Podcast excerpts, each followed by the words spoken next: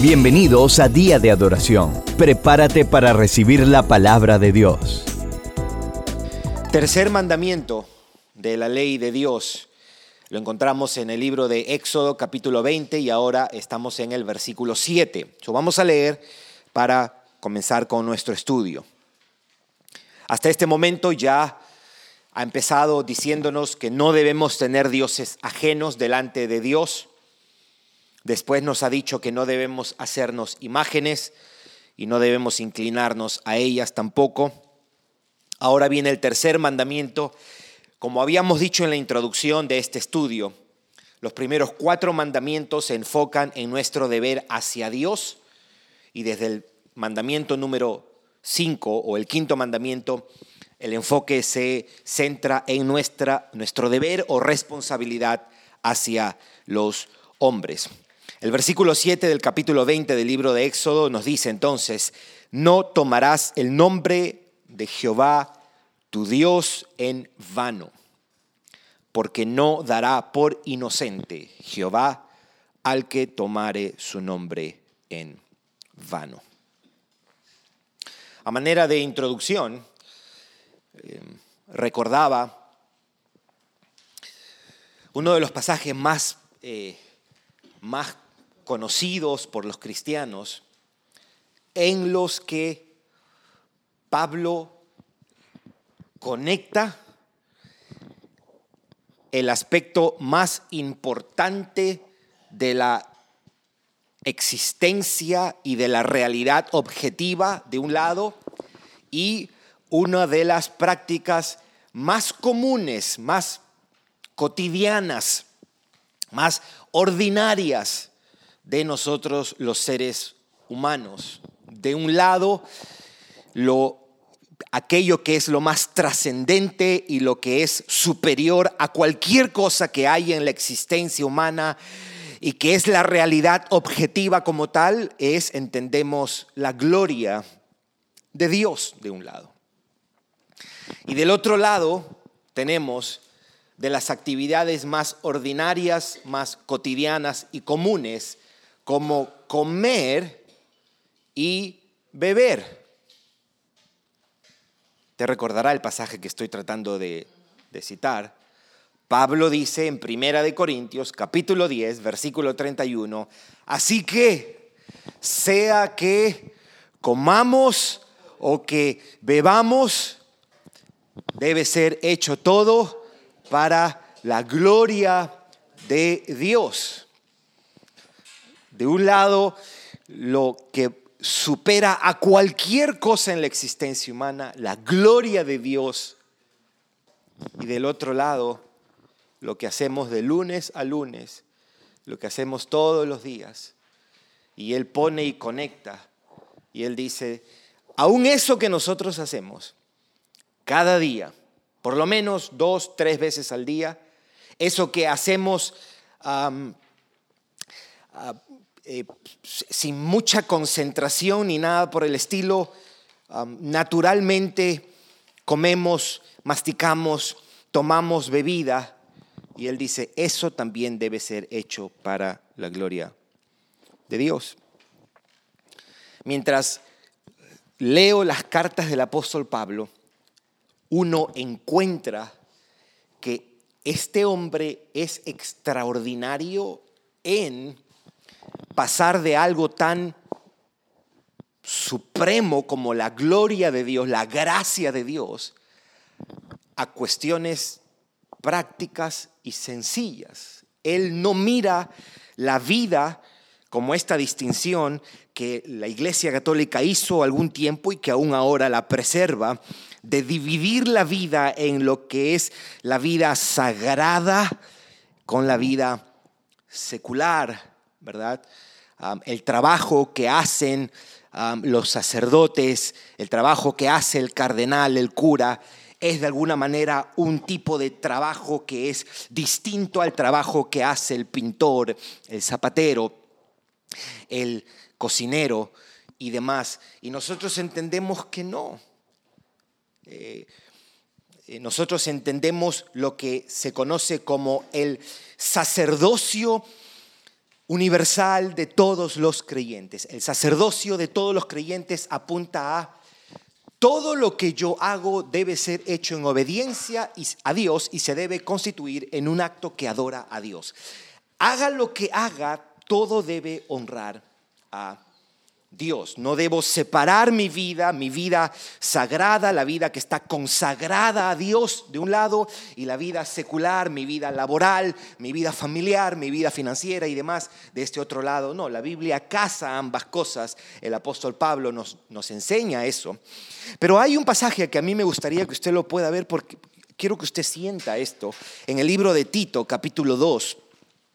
Libro de Tito, capítulo 2 eh, note cómo él, eh, él, él puede estar en las alturas de la gloria de Dios y bajar inmediatamente a la comida y a la bebida en la mesa, pero también puede estar aquí en la tierra y subir inmediatamente a las alturas de la gracia y la gloria de Dios. Note cómo él lo dice.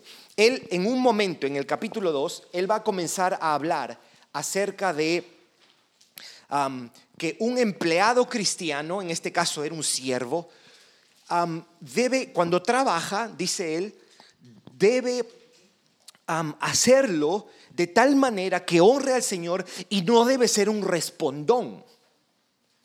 él dice, el empleado cristiano no debe ser un respondón. En otras palabras, tu jefe te manda a hacer algo y nosotros no debemos murmurar, dice él. No debemos responder, no, pero es que espérate, es que tú, esto, lo otro. No, no, no. y él está hablando de eso, de algo tan, tan ordinario, si quisiéramos decirlo. ¿ok? Ya a este punto deberíamos decir que no hay tal cosa como una vida ordinaria, ¿verdad? Porque todo lo que hacemos debe ser hecho para honrar al Señor. Pero en este pasaje mire cómo lo hace en el capítulo 2, en el versículo 9. Exhorta a los siervos a que se sujeten a sus amos. ¿Lo tiene? Tito capítulo 2 versículo 9. Exhorta a los siervos a que se sujeten a sus amos, que agraden en todo, que no sean respondones, dice. ¿Verdad? Entonces, mientras mientras se lee esta carta, mientras se lee esta carta, seguramente alguien puede estar escuchando, bueno, pero es que tú no conoces a mi jefe, y esto, y allá en la factoría, o allá en el taller, o allá en la oficina, esto. note, él está hablando de algo que pasa todos los días, aquí en la tierra, y note cómo él se eleva o sube. Versículo 10, no defraudando, sino mostrándonos fieles en todo para que en todo adornen la doctrina de Dios nuestro Salvador. Versículo 11, y mire, de hablar de, de empleados respondones, de hablar de empleados respondones, mire a dónde se va. Versículo 11, porque la gracia de Dios se ha manifestado para salvación a todos los hombres, enseñándonos que renunciando a la impiedad y a los deseos mundanos, vivamos en este siglo sobria, justa y piadosamente, aguardando la esperanza bienaventurada y la manifestación gloriosa de nuestro gran Dios y Salvador Jesucristo. ¿Notó lo que hizo Él? Él, a eso ordinario que nosotros hacemos, a, ese, a esa actitud de respondones con el jefe, él viene y dice, no debemos ser así porque, y él trae toda la realidad de la salvación al tema. Es como que él, en la manera como él escribe esto, nos está enseñando que la, la, gloria, la gracia de Dios, el Evangelio, todo deben ser realidades que están tan presentes que afecten la manera como le contestamos al jefe. Yo digo esto porque lo que estamos ahora mirando el tercer mandamiento de la ley de Dios, apunta a esa dirección. En el sentido de que se nos está pidiendo aquí, aún en la manera como nos referimos a Dios, debe contemplar la grandeza, la inmensidad y la majestad de Dios.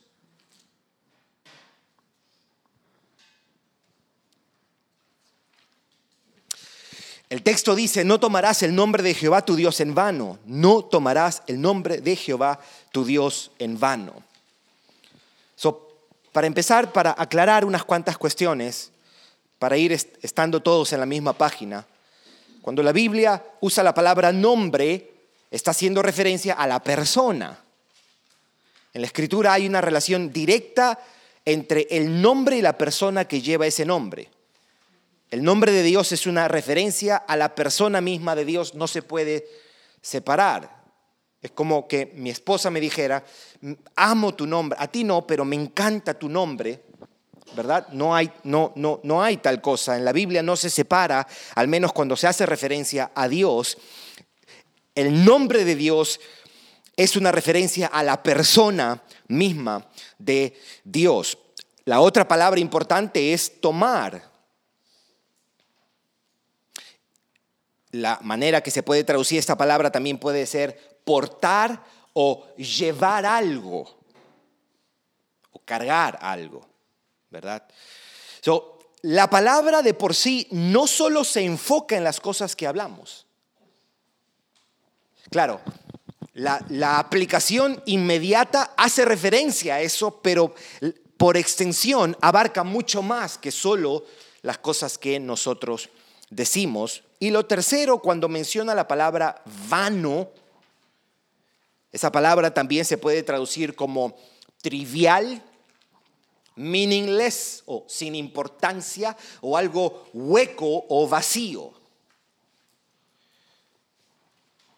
Esto es hablar de una manera frívola, superficial o de una manera ligera. En eso se enfoca el mandamiento, al menos en estas tres palabras. Vamos a mirar algunos cuantos salmos, porque los salmos son muy característicos de esto.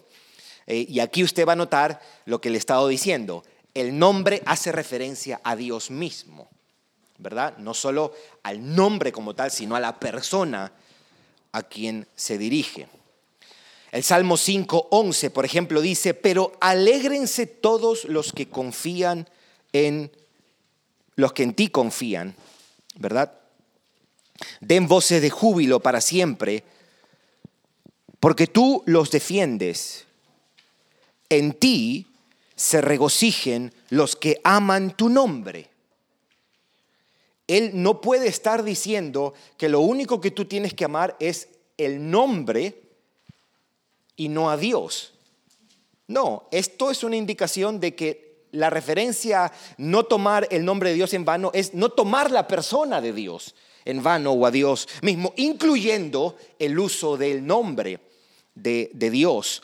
El Salmo 7:17, por ejemplo, dice, alabaré a Jehová conforme a su justicia y cantaré al nombre de Jehová el Altísimo. Al nombre de Jehová el Altísimo. Es una manera de decir, le voy a cantar al Dios altísimo. El Salmo 8, versículo 9 también dice, oh Jehová, Señor nuestro, cuán grande es tu nombre en toda la tierra. Y el Salmo 92, versículo 1, bueno es alabarte, oh Jehová, y cantar salmos a tu nombre, oh Altísimo. Amén. No tomarás el nombre de Jehová tu Dios en vano, porque no dará por inocente Jehová al que tomare su nombre en vano. Vamos a mirar el cumplimiento de esto. ¿ok? Este es otro mandamiento que está expresado de una manera negativa, así como los dos anteriores. No tendrás dioses ajenos delante de mí, no te harás imágenes ni te inclinarás a ellas, no tomarás el nombre de Dios en vano vano. El otro, el que vamos a estudiar después, el cuarto mandamiento, es un mandamiento positivo, ¿verdad? Guardarás el día de reposo, pero este mandato está expresado de una manera negativa también. So, vamos a mirar el cumplimiento de esto. Vamos a hacer seis observaciones eh, al respecto. So, la primera es que debemos evitar el uso del nombre de Dios y de todo lo que Él hace, dice y representa de una manera vacía, hueca, superficial, trivial y frívola. Eh, positivamente el mandato me está diciendo, evita el uso del nombre de Dios de una manera vacía, hueca, superficial, trivial y frívola. Pero no queda ahí solamente. Porque alguien pudiera decir, no voy a decir nada entonces para no pecar. No. Al ser un Dios un ser santo y digno de reverencia, todo aquello que lo identifica incluso su nombre debe ser tratado con respeto. La mención del nombre de Dios debe ser hecho con la mayor consideración. La manera de referirnos a todo lo concerniente a Dios, nuestro hablar, palabras, comentarios y expresiones debe estar marcado por la admiración y el respeto. Lo sagrado de su nombre exige nuestra reverencia. Si los hombres del mundo se refieren a Dios en términos muy desafiantes, muy burlones e irrespetuosos, y se entiende en un sentido. No se justifica, pero se entiende.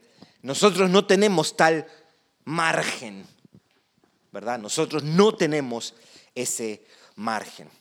el tercer mandamiento se enfoca en la adoración que se expresa por medio de palabras. Nosotros habíamos dicho que el primer mandamiento se enfoca en el objeto de nuestra adoración, es decir, a quien adoramos. No tendrás dioses ajenos delante de mí, yo soy tu único Dios, en otras palabras. El objeto de nuestra adoración, a quien le rendimos la adoración. El segundo mandamiento, no te harás imágenes, se enfoca en el modo de adoración.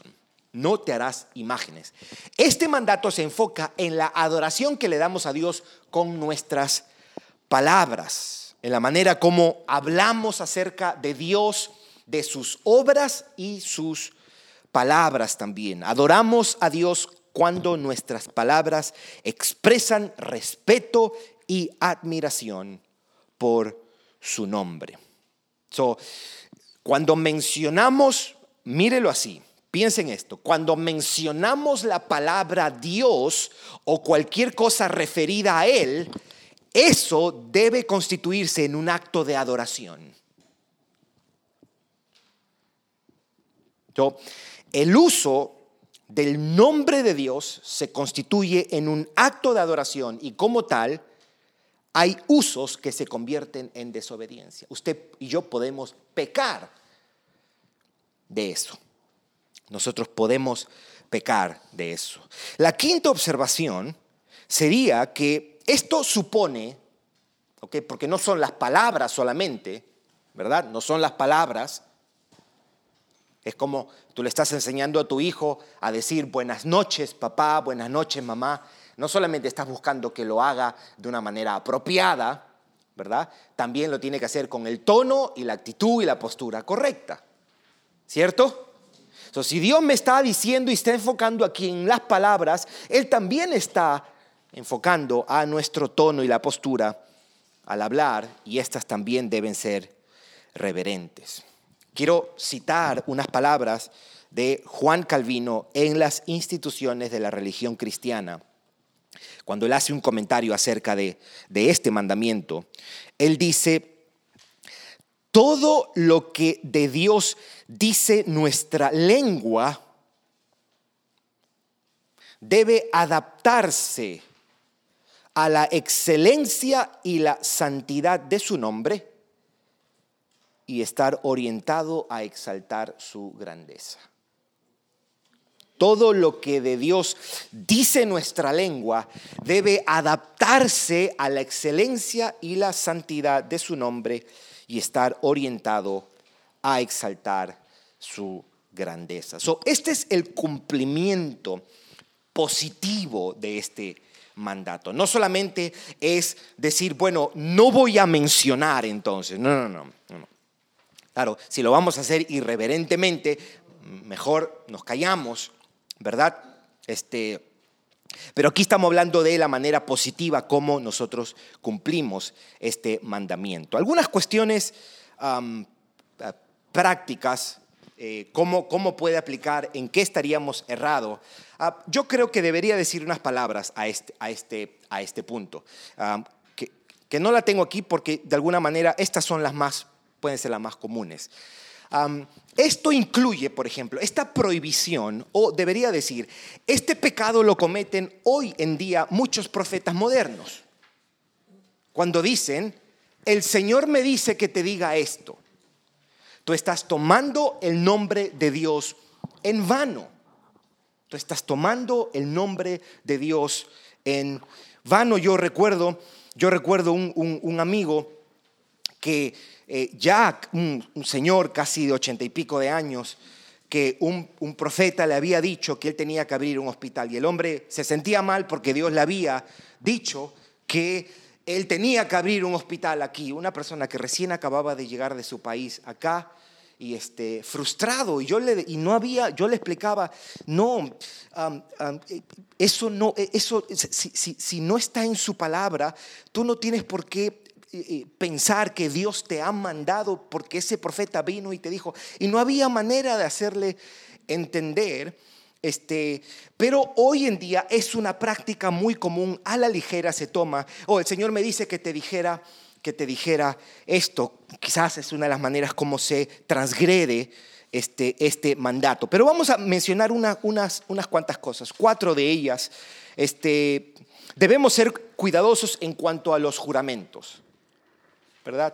El tercer mandamiento, no tomarás el nombre de Dios en vano, también tiene una implicación respecto a los juramentos. Que debo decir, los juramentos en la Biblia no están prohibidos en la Biblia no están prohibidos. Cuando Jesús dice, de ninguna manera jurarás, en Mateo 5, Él está hablando de una práctica entre los fariseos que decían, si yo juro por Dios y no cumplo, Dios me castiga, entonces voy a jurar por algo menor como los cielos, la tierra o por Jerusalén. Y él dice, porque ellos pensaban de que de esa manera ellos se libraban de pecar contra Dios.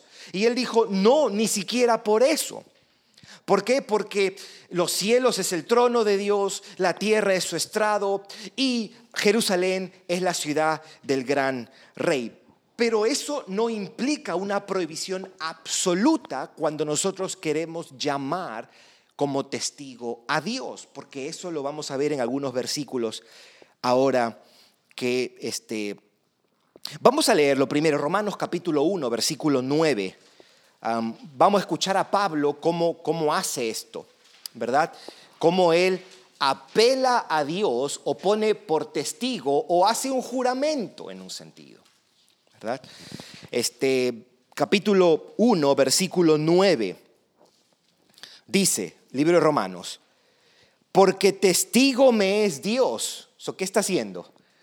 está haciendo un juramento, está poniendo a Dios por testigo, a quien sirvo en mi espíritu en el Evangelio de su Hijo, de que sin cesar hago mención de vosotros siempre en mis oraciones. So, él lo que está diciendo es, yo oro por ustedes y Dios es mi testigo. Eso es lo que él está diciendo. Vayamos al capítulo 9 del mismo libro de Romanos. Romanos capítulo 9 en el versículo 1. Romanos 9, versículo 1. Da, digo, en Cristo no miento. Ahí está, una vez más. Y mi conciencia me da testimonio en el Espíritu Santo que tengo gran tristeza y continuo dolor en mi corazón. En otras palabras, yo no estoy mintiendo con esto y él está poniendo a Dios, en este caso en el versículo capítulo 9, a Cristo como testigo. Un poquito más adelante en Segunda de Corintios, por ejemplo, capítulo 1, versículo 23. Capítulo 1, más bien, Segunda de Corintios, capítulo 1, versículo 23. Yo estoy, yo estoy citando esto para eh, ver de que la prohibición a los juramentos no es absoluta. Lo que se prohíbe es una manera ligera frívola, irresponsable y superficial de poner a Dios como testigo. ¿Verdad? dice en el versículo 23, mas yo invoco a quién? por testigo sobre mi alma, que por ser indulgente con vosotros no he pasado todavía a Corintio. Él está, una vez más, poniendo a Dios como testigo. Él está haciendo un juramento en un sentido. Vamos a mirar Gálatas capítulo 1, versículo 20. Gálatas capítulo 1, versículo 20.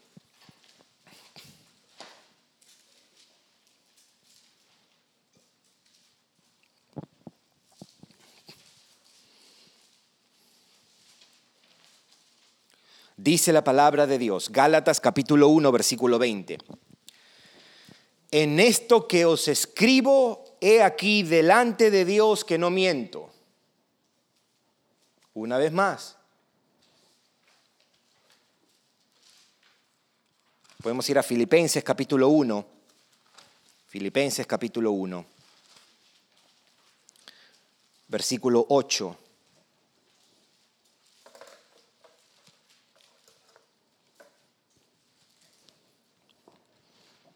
Dice, porque Dios me es testigo de cómo os amo a todos vosotros con el entrañable amor de Jesucristo. Y así podemos, podemos seguir. en la escritura se prohíbe los juramentos a la ligera por razones que no lo ameritan y con propósitos incorrectos. ¿Están prohibidos los juramentos en la Biblia? Bueno, en la Biblia se condena a hacer juramentos que no consideren la santidad y lo sagrado de Dios. Los juramentos deben ser hechos de una manera que honre a Dios. Para las circunstancias apropiadas donde se hace necesario llamarlo como testigo. Poner como testigo a Dios por razones y propósitos vanos es quebrantar el tercer mandamiento. Está bien que un creyente jure por Dios el día que tiene que dar una declaración en una corte, por ejemplo, que es una práctica muy común.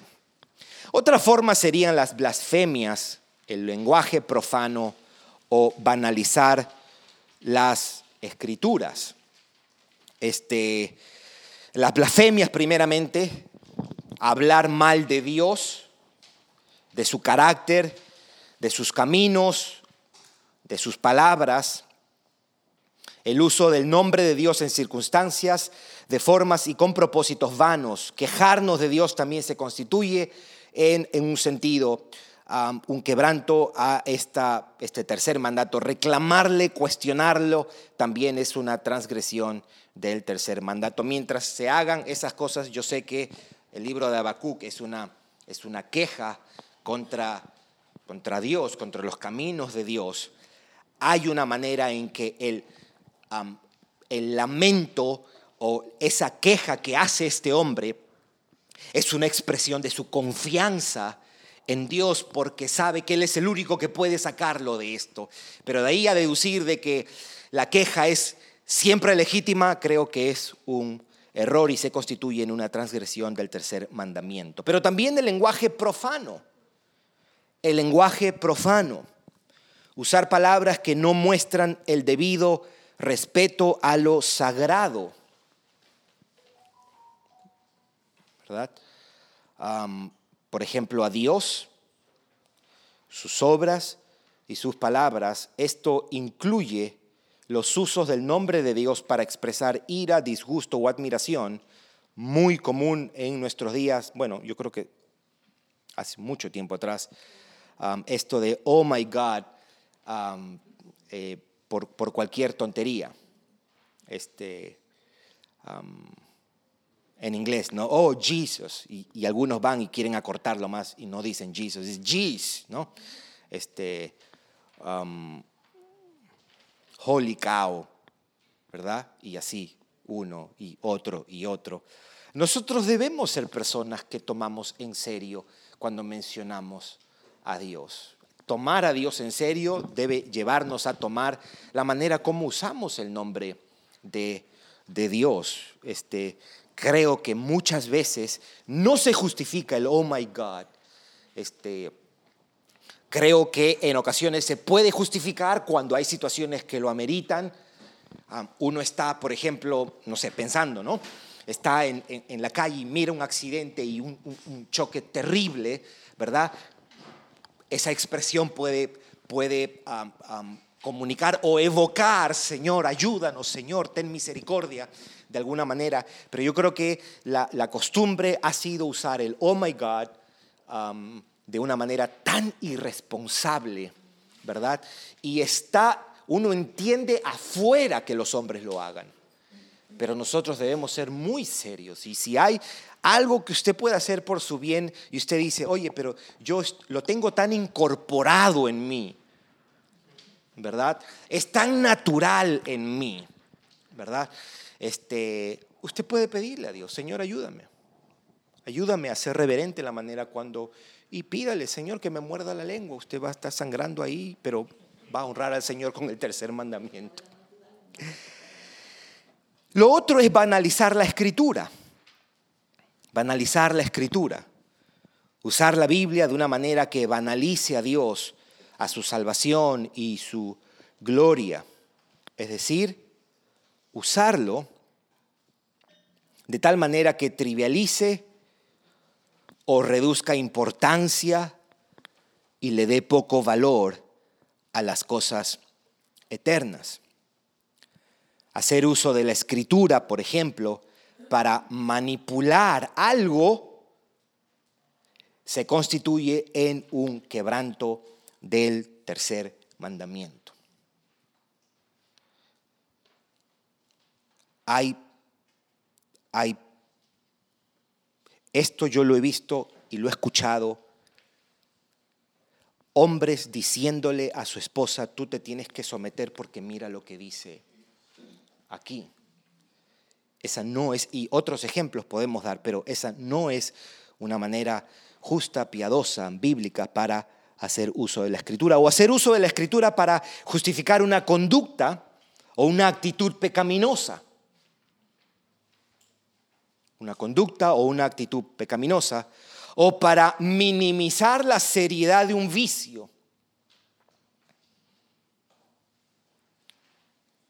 El hombre adúltero o el creyente adúltero o la mujer adúltera, creyentes, lo primero que sale de su boca no puede ser, bueno, pero hasta los mejores fallan porque David pecó, ¿no?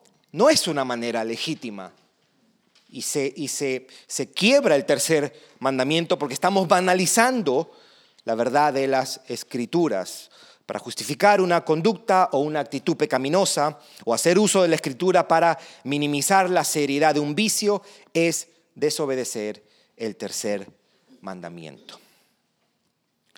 No tomarás el nombre de Jehová tu Dios en vano no tomarás el nombre de Jehová, tu Dios, en vano. Notemos las consecuencias del mismo versículo 7, nos lo pone. Note qué es lo que va a pasar de acuerdo a la Biblia. Dice, porque no dará por inocente Jehová, no dará por inocente Jehová al que tomare su nombre en vano. Note qué serio es eso. Es decir, usar el nombre de Dios de una manera ligera, de una manera profana, vana e irrespetuosa, acarrea culpa y también castigo. Somos culpables, ¿por qué digo esto? Porque el texto dice, porque no dará por inocente. No, no Dios no te va a justificar eso. Dios va a decir, usted es culpable de esto.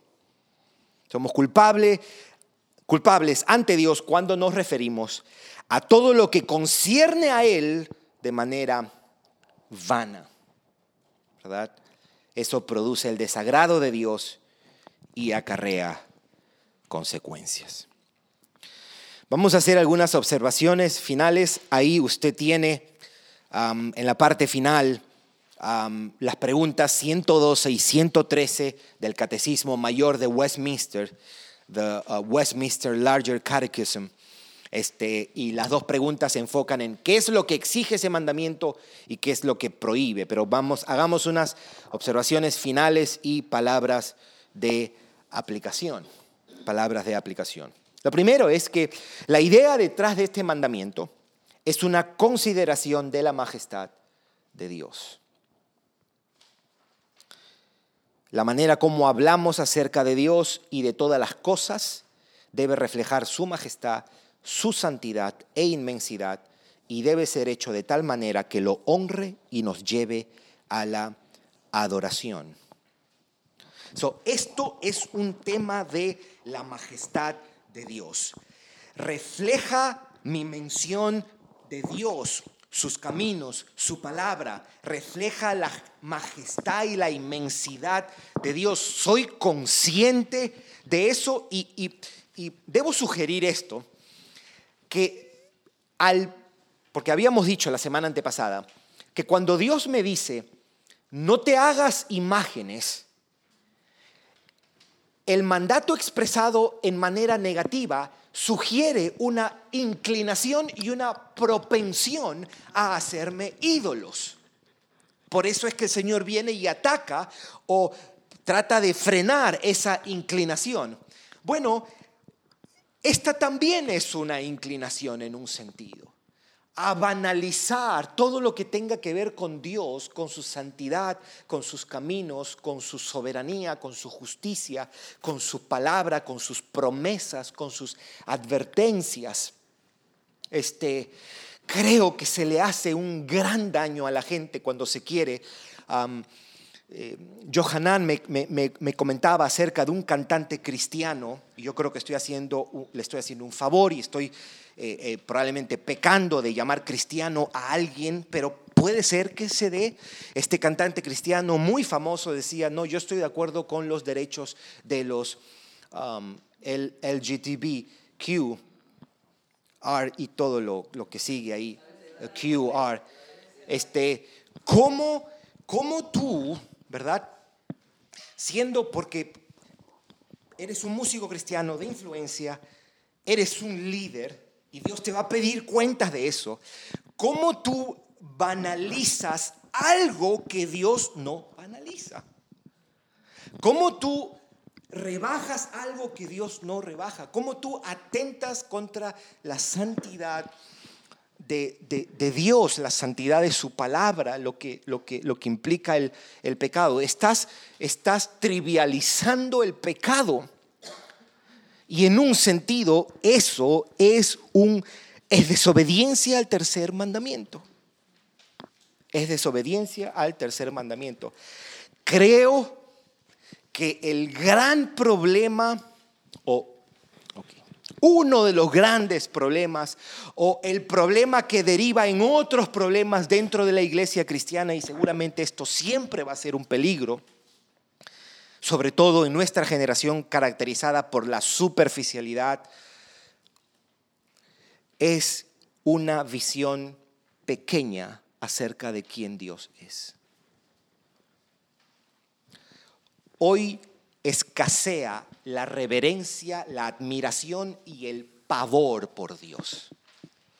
En el grupo de los jóvenes yo ponía un ejemplo de digamos que yo estoy con Camilo, estoy en el, eh, vamos Camilo y yo al mar con un bote a pescar. Y estamos los dos, estamos pescando, y de pronto al lado sale una ballena gigantesca y sale del mar con, con todos sus 15, 20 metros o lo que sea de gigantesco. Y Camilo se llene de pavor, se asuste, retroceda y me ve a mí y yo estoy pescando como si nada hubiese pasado. Lo que preguntaría Camilo es, what's wrong with you? ¿Qué te pasa? ¿Verdad? Bueno, nosotros podemos pecar de esa clase de reacción ante este, este este Dios, nuestra, nuestra, el, el pecado lo que ha hecho, ha cegado nuestra mente, ha oscurecido nuestra capacidad para ver, entender y discernir sobre todas las cosas la realidad espiritual.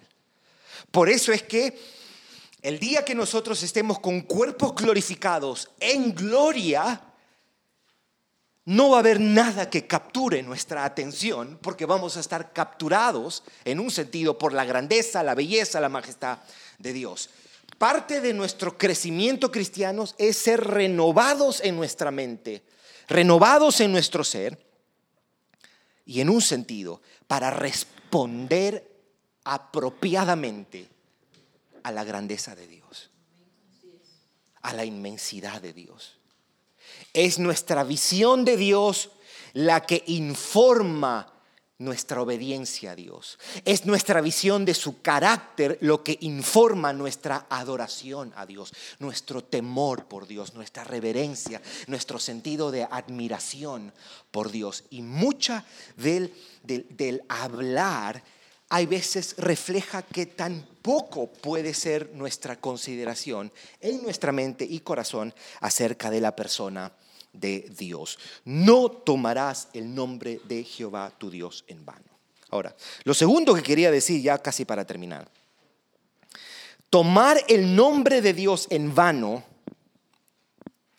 es lo opuesto a la sensación de reverencia y admiración.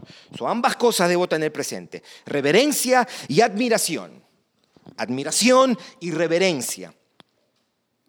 Tomar el nombre de Dios en vano es lo opuesto a la sensación de reverencia y admiración que debe acompañar nuestras palabras acerca de Dios, nuestros pensamientos y nuestras actitudes hacia Dios.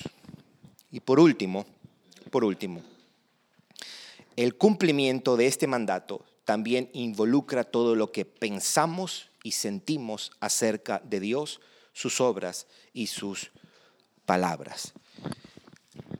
El creyente que vive una vida desordenada está tomando el nombre de Dios en vano. No solo peco o, o se constituye en una transgresión del tercer mandato cuando digo algo, también cuando pienso algo, cuando vivo de tal manera, alguna actitud que, que desdice la santidad, la majestad la grandeza de Dios. Nosotros vivimos, y esto es cierto de todas las generaciones seguramente, vivimos en una sociedad que es atrevidamente irreverente hacia Dios y hacia todas las cosas de Dios. Y probablemente si hay algo que caracterice a esta sociedad en particular, es esa irreverencia hacia Dios, esa burla hacia, hacia Dios. Yo eh, pensando en eso, pensando en eso, yo eh, meditaba y, y, escribía, escribía esto. Porque, porque este mandato no es para el mundo, primeramente. Este mandato es primeramente para la iglesia. Y escribía algo que le titulé, no pensaba compartirlo, pero no sabía si tenía, no sabía que tenía relación con esto. Pero lo voy a mencionar porque nosotros vamos a escuchar personas que hablen de manera irreverente acerca de Dios. Y está bien indignarnos. ¿Ok? Le titulé Pantalones mojados y dientes apretados. Cuando encuentres al insolente, que dirige improperios o malas palabras al Dios de la Biblia y se burla de Cristo y de la fe y de la iglesia, no seas arrebatado de la santa ira o por la santa ira. Antes que tu indignación se convierta en violencia, piensa en esto. El más atrevido de los ateos, aquel que con arrogante valentía desafía a Dios y se mofa de su palabra, será un día consumido de terror. Ahí se orinará, se orinará en los pantalones cuando el más insignificante de los demonios se siente a su lado. Así serán sus primeros segundos en el infierno. Ahí el más valiente de los insolentes será un monumento a la cobardía. En ese mismo instante lamentará su atrevimiento con lágrimas y crujiendo dientes. No habrá fin para su angustia. Sus pantalones estarán mojados y sus dientes apretados. Pero los hombres van a hablar de eso, de Dios, mal. Somos nosotros los que hemos visto a Dios en la persona de Cristo, a quien se dirige este mandato. Somos nosotros los que debemos cultivar una manera de hablar que refleje la santidad de Dios. Pero eso no empieza con cultivar una manera de hablar, sino cultivar una conciencia de la grandeza de Dios. Y mi hablar será resultado de eso. Mi hablar será fruto de esa conciencia de la grandeza de este Dios. Recuerde qué es lo que ha pasado a Israel antes de que Dios comience a darle sus primeras leyes. Dios desciende a la montaña con truenos, con bocina, con humo, y ha temblado la montaña. Y el pueblo de Israel también ha temblado. Y cuando el pueblo ha temblado, entonces Dios comienza y le dice, no tendrás dioses ajenos delante de mí. Somos nosotros, mis hermanos, quienes tenemos que tener una visión grande de Dios. Una visión inmensa de ese, eh, una visión clara de, de la inmensidad de este Dios que nos creó y nos salvó. Vamos a dejarlo ahí, vamos a orar. Gracias por escucharnos. Para recibir esta y otras enseñanzas, visita diadeadoración.org. Hasta la próxima.